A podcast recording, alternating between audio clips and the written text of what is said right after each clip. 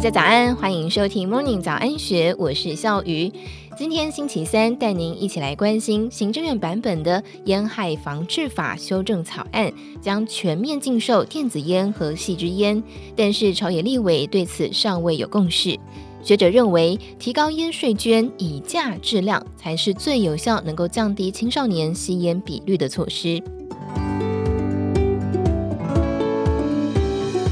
保护儿少以及青年健康权，行政院在今年一月份通过烟害防治法修正草案，送立法院审议。但是在五月四号，社会福利及卫生环境委员会第一次的审查会上，朝野立委对行政院版草案当中的禁售细支烟以及禁止类烟品，也就是电子烟，但是开放加热烟纳管等条文有不同的意见。所谓加热烟的成分是烟草，透过充电加热器来产生含有尼古丁成分的气雾。而电子烟则是透过电子雾化器注入有机化合物丙二醇、甘油与香精调制而成的烟油，尼古丁是可加可不加，再加热烟油产生可以吸入的蒸汽。烟害防治法在上一次大修已经是二零零七年，新制在二零零九年上路。台湾十八岁以上人口吸烟率由二零零八年的百分之二十一点九下降为二零二零年的百分之十三点一。今年，卫生福利部参考世界卫生组织的建议，再度翻修烟害防治法，重点包括将合法吸烟年龄调整为二十岁，全面禁止贩售电子烟与加味烟，纳入管理加热烟，扩大室内外公共场所禁烟范围，并且禁止业者贩卖低于十八公克的轻量烟品。如果依照行政院版本的草案，在新法上路之后，电子烟无论是否含有尼古丁都不能够公开贩售。但是以烟草为主成分的加热烟，在新法当中是属于新类型烟品，业者可以在申请健康风险评估，并且经过主管机关审查核定通过之后，制造、输入及贩售。卫生福利部常务次长石崇良解释。新版的烟害防治法禁止电子烟开放加热烟的立法理由是基于产品原料原则，加热烟与纸烟都是以烟草为原料，同样列为烟品纳管，而类烟品也就是电子烟，并非是以烟草为原料，因此是全面禁止。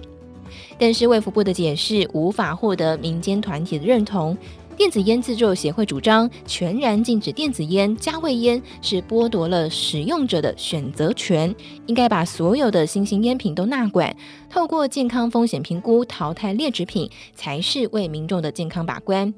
而董事基金会烟害防治中心主任林清利则是主张应该一并的禁止加热烟品。理由是，跨国的烟商已经推出了以加热烟之名内藏电子烟之实的多功能新型烟品，只禁止其中之一，将等同变相是全部开放。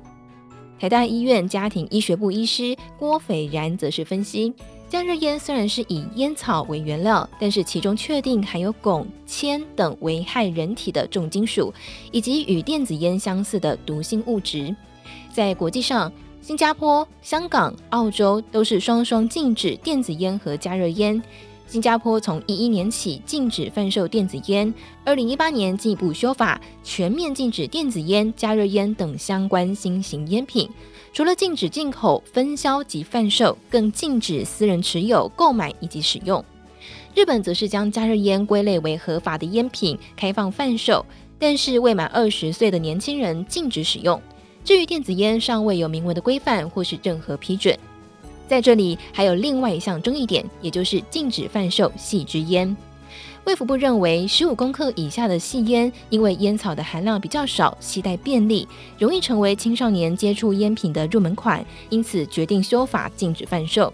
但是，民进党立委杨耀认为，此举是变相鼓励消费者要抽烟草含量比较多的烟品，而且与台湾细支烟使用者的市场现况是相违背。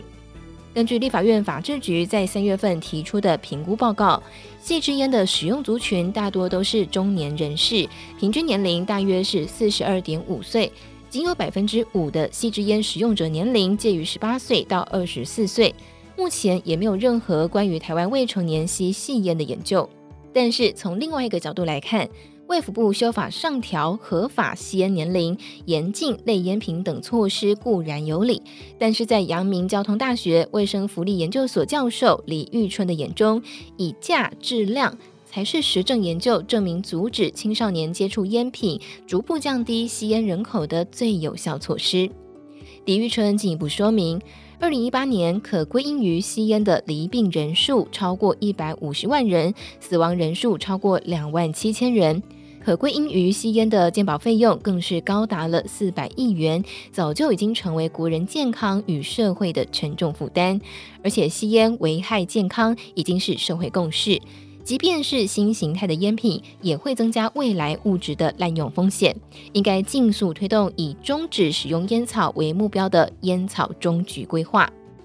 中原大学生物科技学系副教授赵明威则是认为，政府可以分阶段采取更加积极的做法，例如打造无烟世代的纽西兰，将会从二零二四年开始分阶段限制授权贩卖香烟的商店数量，二零二五年减少所有烟草产品的尼古丁含量，二零二七年开始，十四岁以下的青少年将会终身禁止购买烟品。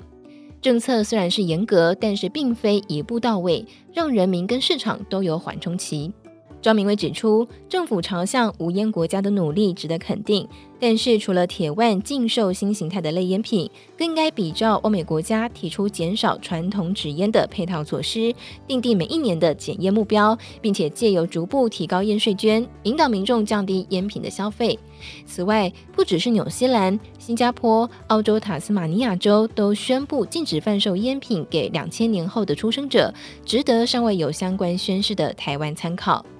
以上内容出自《金周刊》一千三百二十五期，更多详细资讯欢迎参考资讯栏。也祝福您有美好的一天，我们明天见，拜拜。